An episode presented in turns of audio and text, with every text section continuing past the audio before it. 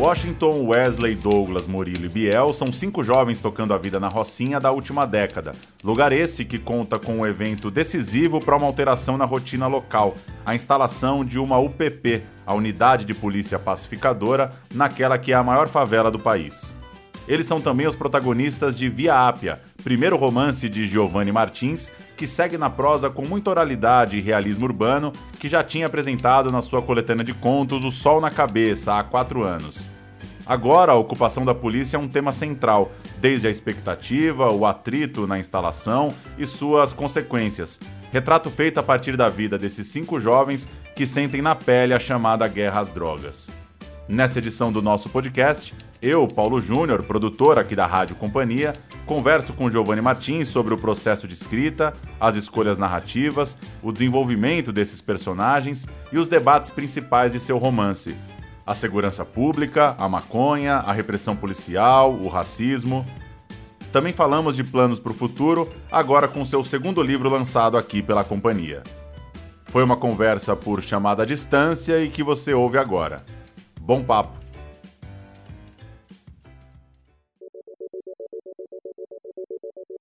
Fala, Giovanni, como vai? Tudo bem? Fala, tudo bom? Tudo certo por aqui. Queria começar falando um pouco sobre seu trabalho nesses últimos anos, nesses últimos meses. O Sol na Cabeça sai em 2018 e você chega agora com um romance. Como foi passar por esses quatro anos em relação ao Via Ápia? Como nasceu a história? Como você organizou sua rotina de trabalho nesse tempo? Também diante de uma certa expectativa né, de seus leitores depois do lançamento de tanta repercussão. Bom, primeiro sobre essa distância né, de, de quatro anos, fiquei, na verdade, dois anos escrevendo o Via App entre 2020 e 2022. É, entre 2018 e 2020, tive muito concentrado no, no, lançamento do Sol na Cabeça, né? primeiro é, viajando pelo Brasil, várias cidades e tudo, e, no, e depois na Europa também, nos Estados Unidos, onde o livro também foi publicado. Então, passei dois anos assim bastante ocupado com essa divulgação do livro, mas já com a história do Viata na cabeça e esse desejo de escrever esse novo livro. Na verdade, eu acho que eu trago essa vontade de escrever o Viata já há praticamente 10 anos.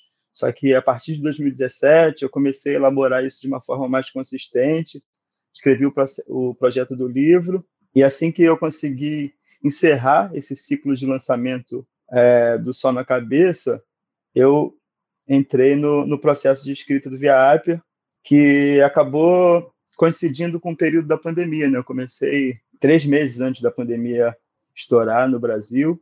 Eu já estava decidido a, a, focar 100% nesse trabalho e foi o que fiz.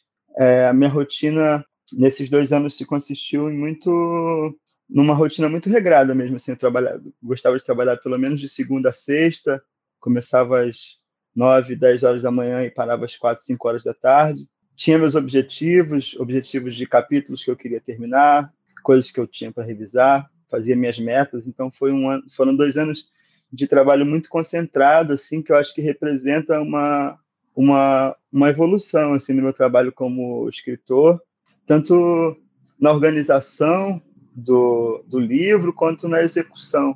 Acho que eu aprendi bastante coisa nesses últimos quatro anos, li muitos livros, conversei, conheci muitas pessoas interessantes, e tudo isso acabou me alimentando para fazer esse livro, me ajudando a ter ferramentas para contar essa história que já já estava é, já estava em mim há muito tempo e eu vinha buscando uma maneira de concretizá-la. Existia uma expectativa muito grande por parte de dos meus leitores, né, de um segundo livro, muita gente vivia me perguntando, inclusive meus amigos e tudo, era uma coisa que gerou certo interesse. É, e agora eu estou recebendo essas, essas primeiras leituras e estou muito feliz assim de, de, de, de perceber como o livro está sendo como as pessoas estão gostando do livro, estão respondendo bem ao livro, estão se interessando por ele. Então, eu, eu vejo que, eu sinto por parte do público e inclusive da crítica, uma análise parecida com a que eu faço, assim, que esse livro é resultado de um processo de amadurecimento do meu trabalho. Queria entrar na história começando pela Rocinha. O que, que você destacaria de particularidades geográficas ou sociais que, que você colocaria como de fato é, centrais assim na hora da gente pensar a Rocinha, até imaginando um público espalhado pelo Brasil que muitas vezes não consegue exatamente saber as semelhanças e diferenças entre as várias comunidades e regiões do Rio de Janeiro. Eu te pergunto então, o que, que tem na Rocinha e que a sua história tinha que passar ali? Tem muito daquele lugar, de fato. É, a Rocinha é, é a maior favela da América Latina. Estima-se que, que há, exista algo entre 70 mil e 100 mil habitantes. Isso é maior do que várias cidades no Brasil e é um universo particular, assim, é uma cidade dentro da cidade. É um lugar que recebe pessoas de todos os lugares do Brasil, um lugar que que está sempre se reinventando por conta dessas muitas influências culturais e estéticas que está recebendo. É um lugar que está muito na mídia por ser a maior favela da América Latina, por estar na zona sul do Rio de Janeiro. É um lugar que, que já vem que já concentra uma série de histórias míticas da cidade e é o lugar onde eu morava no, justamente no período onde esse livro se passa, que é entre 2011 e 2013, e é a favela que recebe essa unidade de, de polícia pacificadora, e que para mim, além de morar lá na época, o que me, impulsiona e me instigou muito a escrever esse livro foi esse paradoxo que eu enxerguei assim que a unidade de polícia pacificadora chegou, que era o seguinte: a gente, a gente eu tinha me mudado para Rocinha no começo desse ano, de 2011, mas já frequentava a Rocinha há muitos anos, pelo menos desde 2005. E o que se via nos últimos anos, até ali 2011, era uma política de paz muito grande. Assim, dificilmente tinham conflitos armados, dificilmente tinham grandes operações, é, dificilmente a Rocinha estava na mídia por esses motivos, raras algumas ocasiões pontuais. E aí, nesse, nesse momento, chega um projeto de segurança pública que propõe uma pacificação, e a partir dessa tentativa de pacificação, começam a acontecer vários tiroteios, conflitos armados, assaltos, coisas que não, se, não eram que a gente não via no, no, nos últimos anos ali. E isso, para mim, me soava muito estranho, assim. Como é que justamente a unidade de polícia pacificadora voltava com uma rotina de conflitos armados que já não acontecia há muito tempo. Também uma outra coisa que é particular desse, desse momento e desse território é que, para mim, hoje em dia, dez anos depois de escrevendo esse livro, eu consigo perceber o quanto, o quanto esse momento da cidade, das UPP chegando nessas, nesses, nessas grandes favelas, nesses complexos, né? ela chega no complexo do Alemão, Alguns meses depois ela chega na Rocinha, e como esse momento de enorme presença militar, bélica, nesses territórios, ostensiva, acaba sendo um momento chave para que a gente consiga pavimentar o caminho do que virou a tragédia da segurança pública no Rio de Janeiro hoje. Assim. Se você pega esses últimos dez anos, a coisa vai escalando numa forma, a partir de 2018, 2017, ela escancara de uma maneira assim completamente absurda esse projeto genocida mesmo e hoje em dia a gente tem uma, um aumento na taxa de, de letalidade policial de mil por cento de 2011 a 2021. E eu escrevi esses livros, comecei em 2020, então todas essas mudanças já estavam acontecendo. Então eu escrevo um livro de 10 anos atrás com o olhar de agora e começo a olhar para esse momento das UPPs na Rocinha e, e, em outras grandes favelas do Rio como um momento chave para que a gente, a gente chegasse no momento que a gente vive hoje. Falando um pouco mais sobre as UPPs, eu queria te ouvir sobre como você acha que esse debate está hoje. Você acha que ele avançou em determinados lugares, ele estagnou, ele piorou? Porque, de fato, houve um tempo em que as UPPs estavam muito né, no noticiário e hoje já parece um debate um pouco mais distante, elas já não são o ponto principal quando se fala, pelo menos no noticiário que chega para todo mundo pelo Brasil, quando se fala de segurança pública ou de ação policial. Como que você vê esse debate a respeito das UPPs? Eu acho que se falou pouco, assim, né? Primeiro, não teve um, um debate anterior a, a, isso, essa proposta foi aprovada e implantada é, sem que isso fosse debatido pela opinião pública, pela sociedade civil, principalmente pelos moradores desses territórios. É, depois houve todo um boom midiático que tinha a ver com várias coisas, né, com, com especulação imobiliária, tinha a ver com uma, uma criação de uma imagem de segurança no Rio de Janeiro para poder realmente receber esses mega eventos, Copa do Mundo, as Olimpíadas e tudo. É, mas os impactos disso no, no, no, no, Rio de Janeiro não foi discutido, assim como também não foi discutido o fato de da UPP de não ter tido nenhuma UPP numa favela dominada pela milícia, por exemplo. Então, nem isso se discute, como é que a polícia ignora essa, essa outra facção e decide não ocupar esses espaços, é, como se os lugares dominados pela milícia não precisassem ser pacificados e tudo. Então, são várias discussões que não, não foram não foram que não foram feitas e uma delas que eu acho bem importante é o caráter traumático que isso tem na juventude desses territórios. E isso é uma das coisas que eu trabalho nesse livro, por isso meus personagens são jovens, entre 18 e 22 anos, porque para mim era a fatia que mais era criminalizada nesse momento, no jeito de se vestir, no jeito de andar, é, no jeito de falar toda essa, toda essa juventude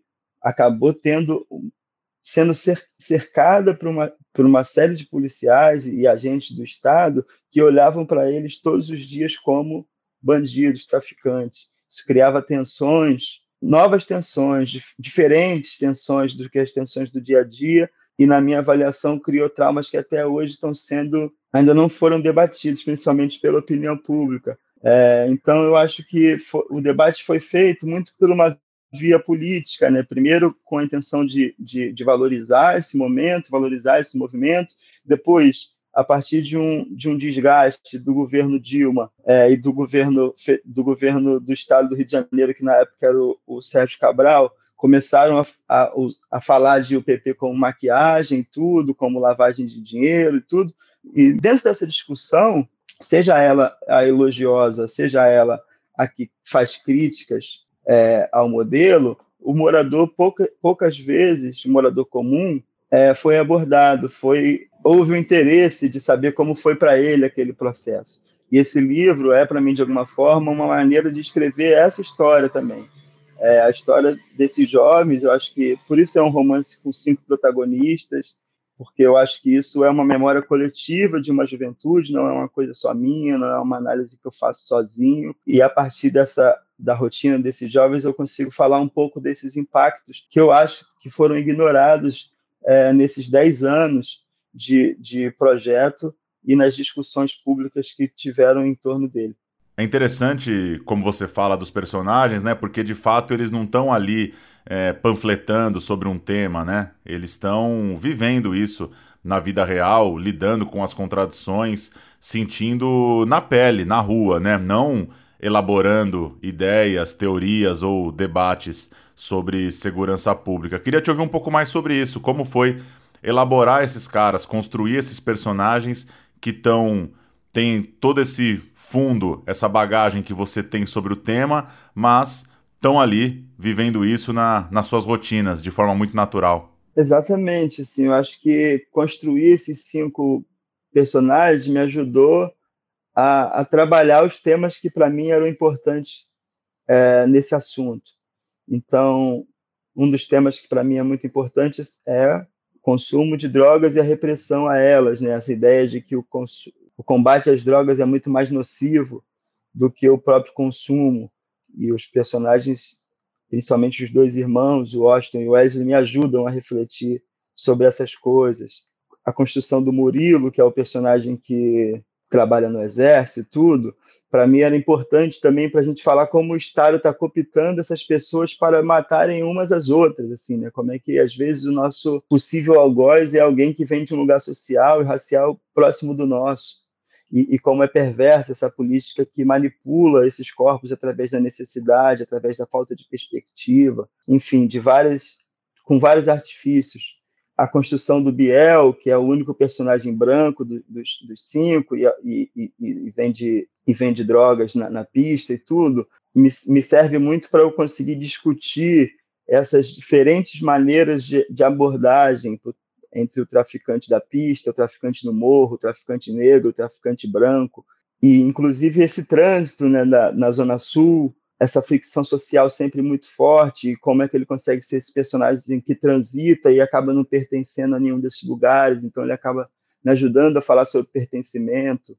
É, o Douglas é o personagem que quer ser tatuador, ele, quer, ele tem um sonho muito latente desde o começo do livro, vai perseguindo isso, e com ele eu acho que eu consigo falar um pouco sobre essa juventude que está sem perspectiva através do contraste dele, o contraste de alguém que sabe o que quer e que está indo atrás disso, e, e, e é o personagem que sonha e que tenta realizar, mas ao mesmo tempo é o personagem que eu consigo refletir o egoísmo também, assim, né, dentro dessa, dessa história de amizade, é, ele é o que mais recebe, talvez o que menos dê. Então, eu acabo com, com os cinco, eles me dão alguns arquétipos assim que eu consigo trabalhar e desenvolver as ideias que para mim eram importantes é, discutir nesse livro. E eu acho que a, essa, as perspectivas cruzadas deles, né, a partir dos eventos que vão acontecendo, é, me ajudam a, a, pintar um quadro desse momento, a, a, montar uma espécie de mosaico do que foi esse período, sem a tentativa de imprimir verdades absolutas. Assim, eles não estão fazendo grandes discursos, eles não são grandes atores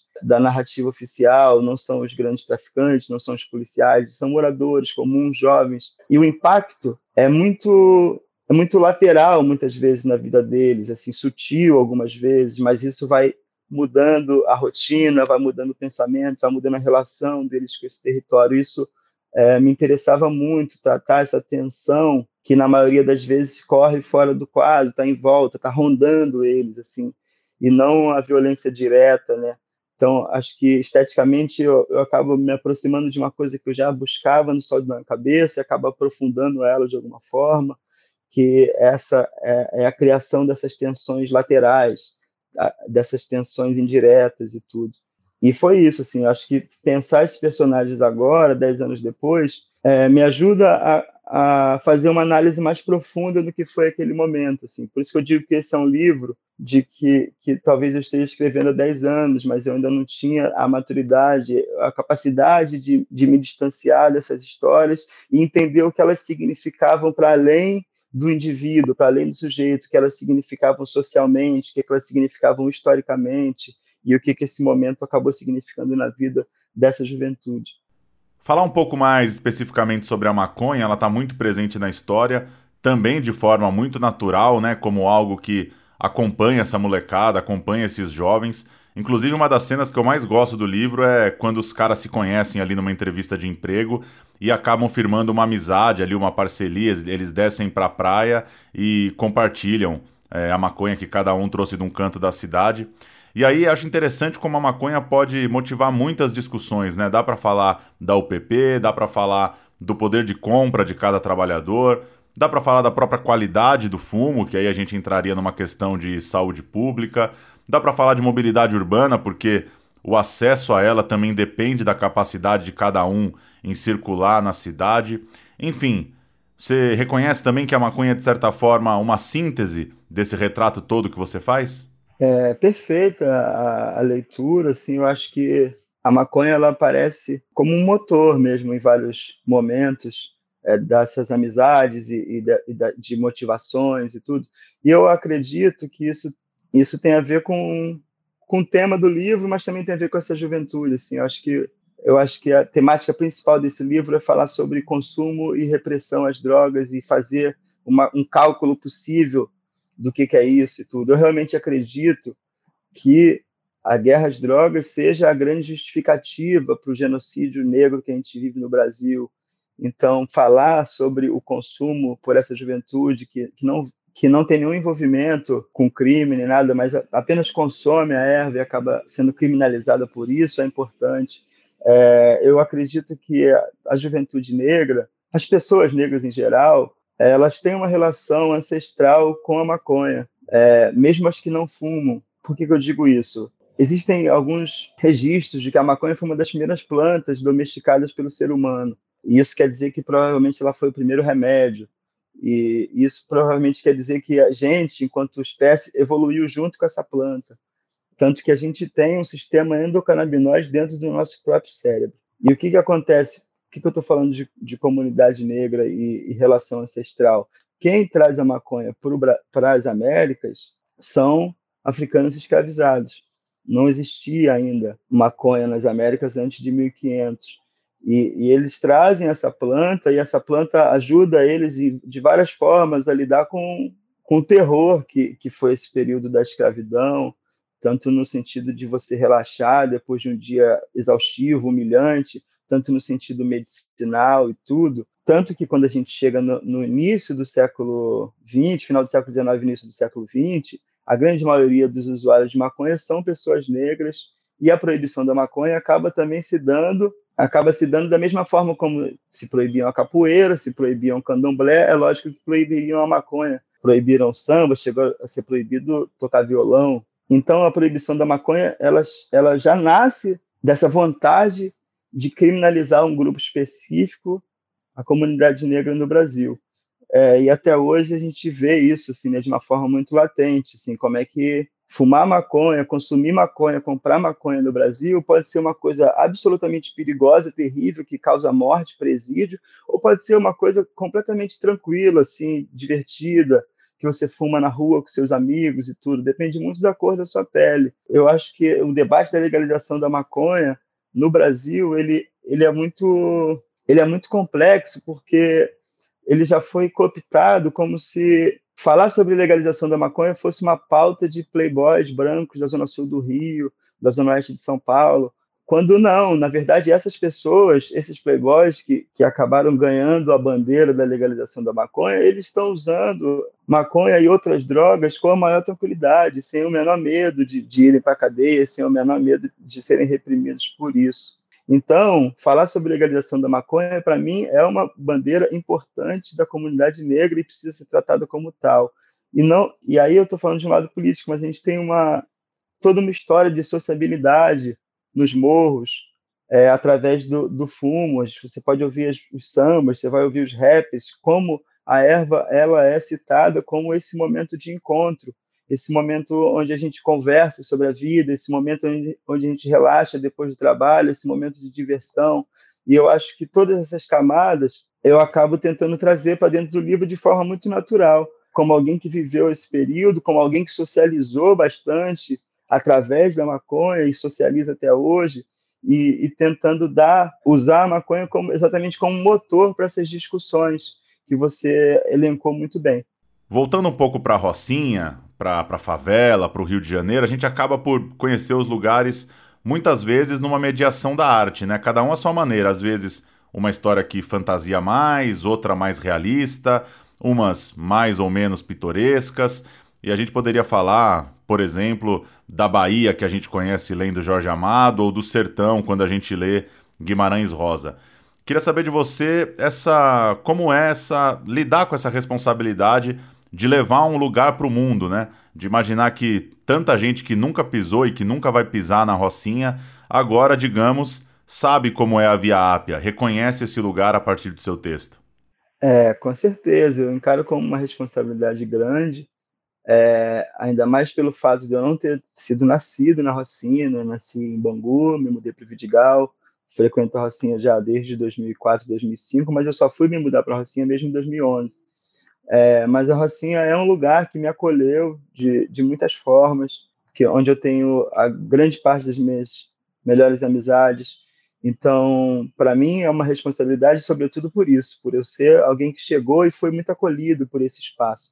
Mas eu também encaro essa, essa responsabilidade com muita gratidão pela possibilidade de, de conseguir colocar esse lugar dentro de um de uma obra que vai ficar pelos anos assim e saber que essa obra acaba repercutindo e, e esses dias vi a primeira resenha do Viapa saiu e, a coisa que talvez mais me emocionou foi ver aquela foto da Rocinha num caderno de cultura. É, a gente está tão atrelado a ver esses territórios nos jornais, nos cadernos policiais, que, que ver aquela foto no caderno de cultura me deu uma sensação de missão cumprida, assim.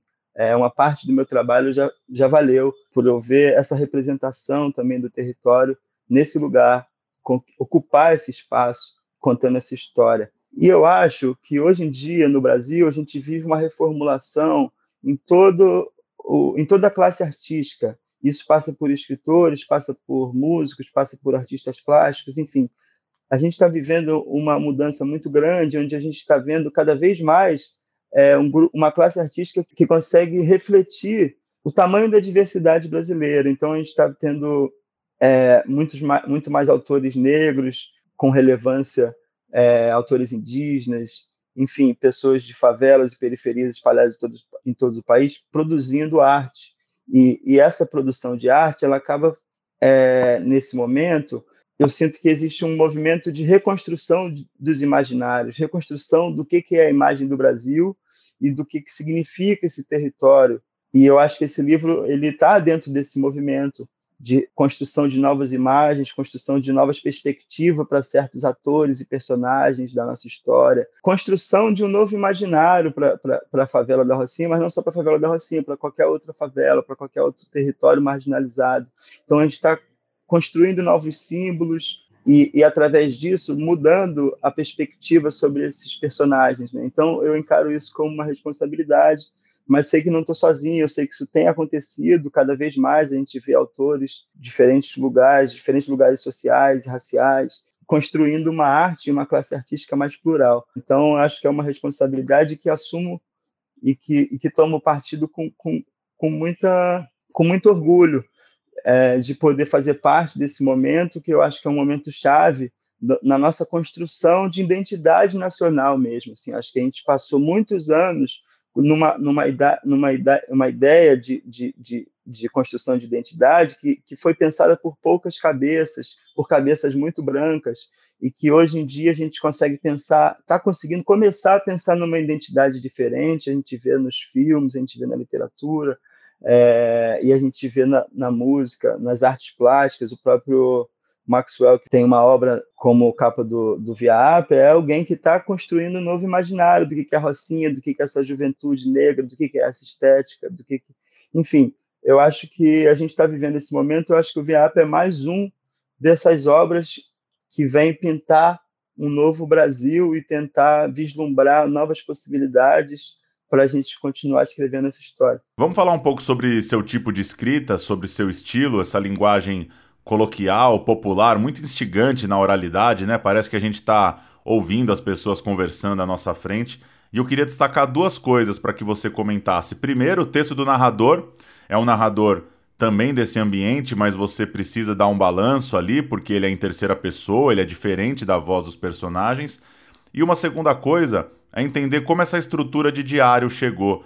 A meu ver, ela favoreceu muito nesse ritmo urbano, caótico, corrido ali, das histórias se atravessando, se a gente fosse imaginar numa organização em capítulos mais longos, por exemplo. Ah, bom, primeiro sobre o narrador, é, foi, uma foi, uma, foi uma das coisas mais difíceis, assim, talvez, de encontrar nesse livro, assim, que logo nos primeiros meses eu experimentei vários jeitos de narrar, até eu conseguir encontrar essa voz e ir trabalhando ela, mas até a metade do livro, da metade para frente, eu acho que isso estava bem definido, mas até a metade do livro, eu acho que eu ainda não conseguia equilibrar uma coisa, algumas coisas. Às vezes eu escrevia alguns capítulos no intervalo muito longo e eu sentia que o narrador mudava mais do que deveria e tal. Então demorou um pouco para conseguir encontrar essa identidade.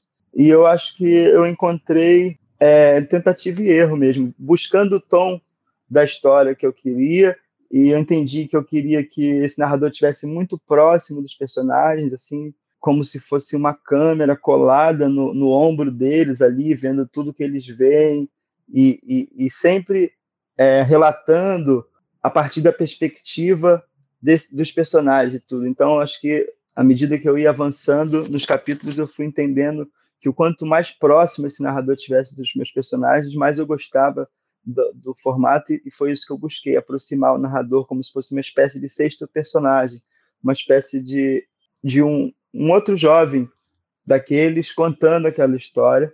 É, você falou de oralidade, é uma coisa que para mim é um norte na literatura. Assim, eu acredito que a palavra escrita está sempre atrás da palavra oral. Então, estou sempre buscando escrever da forma como se fala, escrever da forma como as pessoas falam. Eu acho que tudo que a gente consegue construir de imagem e de imaginário vem das palavras, da maneira como a gente organiza nossos pensamentos, na maneira como a gente articula nossas ideias. Isso tem, para mim, mais a ver com a linguagem oral do que com a linguagem escrita. A linguagem escrita é uma forma de conseguir concentrar isso e transformar e, e sintetizar e, e, e gravar e, enfim, tem muitas funções. Mas eu acho que tudo nasce nesse pensamento que vai ser verbalizado. Então, estou sempre buscando isso. Assim, eu acho que isso tem uma grande influência na cultura dos griots, assim, que, que é uma cultura importante em várias partes do continente africano e que eu vejo muito forte nas favelas do Brasil, nas periferias, nos lugares onde eu frequento, onde eu, onde eu me nos lugares onde eu me formei como, como cidadão e como escritor. Então, sempre tive contato com essa figura do contador de história, da contadora de história, da pessoa que pega as histórias e, e consegue contar aquilo de uma forma que seja interessante para a audiência, né? para que as pessoas todas da rua fiquem vidradas na maneira como ela conta aquilo, queiram saber como é que aquilo vai terminar. E eu estou sempre buscando achar esse tom, esse tipo de, de ferramenta para poder construir a minha literatura. E esse narrador é um pouco essa pessoa, a pessoa que está contando uma história muito próxima dos seus espectadores e muito próxima dos personagens. É, só que ao mesmo tempo eu, eu eu acredito que qualquer palavra cabe na boca desse narrador. Então também não me privei de, de, de usar algumas palavras que talvez fugissem do vocabulário esperado para esses personagens, o tempo inteiro buscando uma linguagem, um ritmo que se aproximasse do, da maneira como as pessoas falam, da maneira como as pessoas elaboram e contam suas próprias histórias. E agora sobre os diários, eu não me lembro como como eu tomei essa decisão faz tempo, assim, foi bem no começo do livro. Os primeiros capítulos já entendi que eu precisava fazer isso e, e seguir. Isso me ajudou nessa nessa minha intenção de mostrar que eu estou querendo re, reescrever esse período sob sob essa perspectiva. É, e, e, eu acho que a coisa dos diários ela dá um, um caráter oficial para a história. Isso aconteceu exatamente naquele dia. Então, eu acho que me ajuda é nessa missão de, de recontar esse momento histórico. É um livro que se passa 10 anos, então é um livro histórico, é um livro que re, reflete um período histórico do país. Então, eu acredito que é, esse esquema das datas me ajuda nisso. E ele me ajuda também no sentido de que todos os temas, todos os, os assuntos que eu queria tratar, abordar, eu, que, eu sempre tento co colocar ele em ações dos personagens ou problemas que acontecem no dia, assim, não em, como a gente conversou, não em discurso, não em elaborações teóricas e tudo.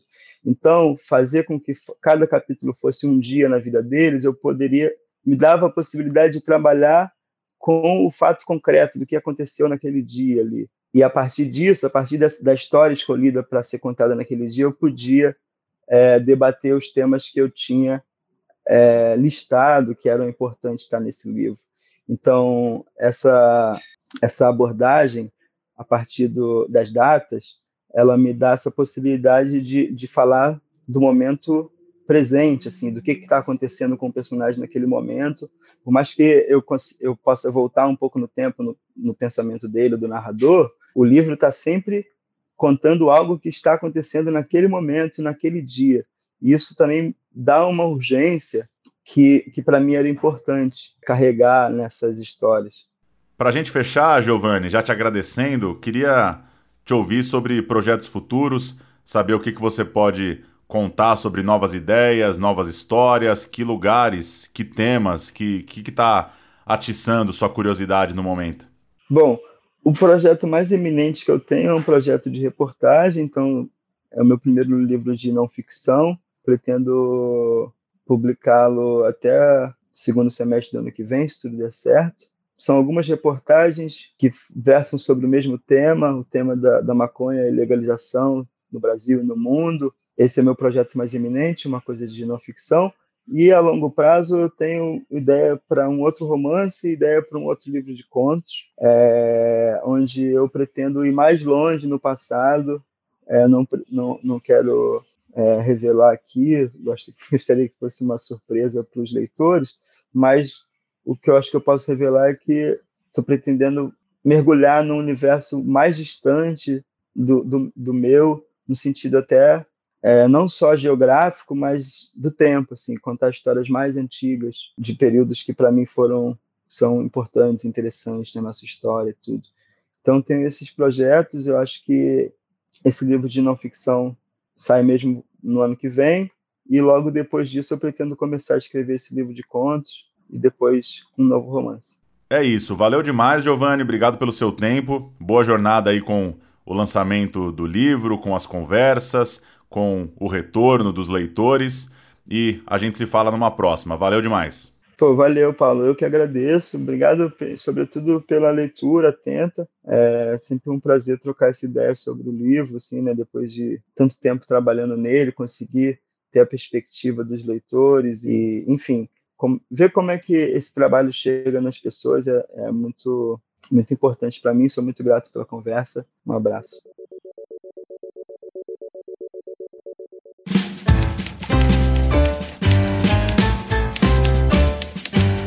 E a Rádio Companhia fica por aqui. Escreva suas críticas e sugestões para rádio@companhiadasletras.com.br. Voltamos na semana que vem. Tchau.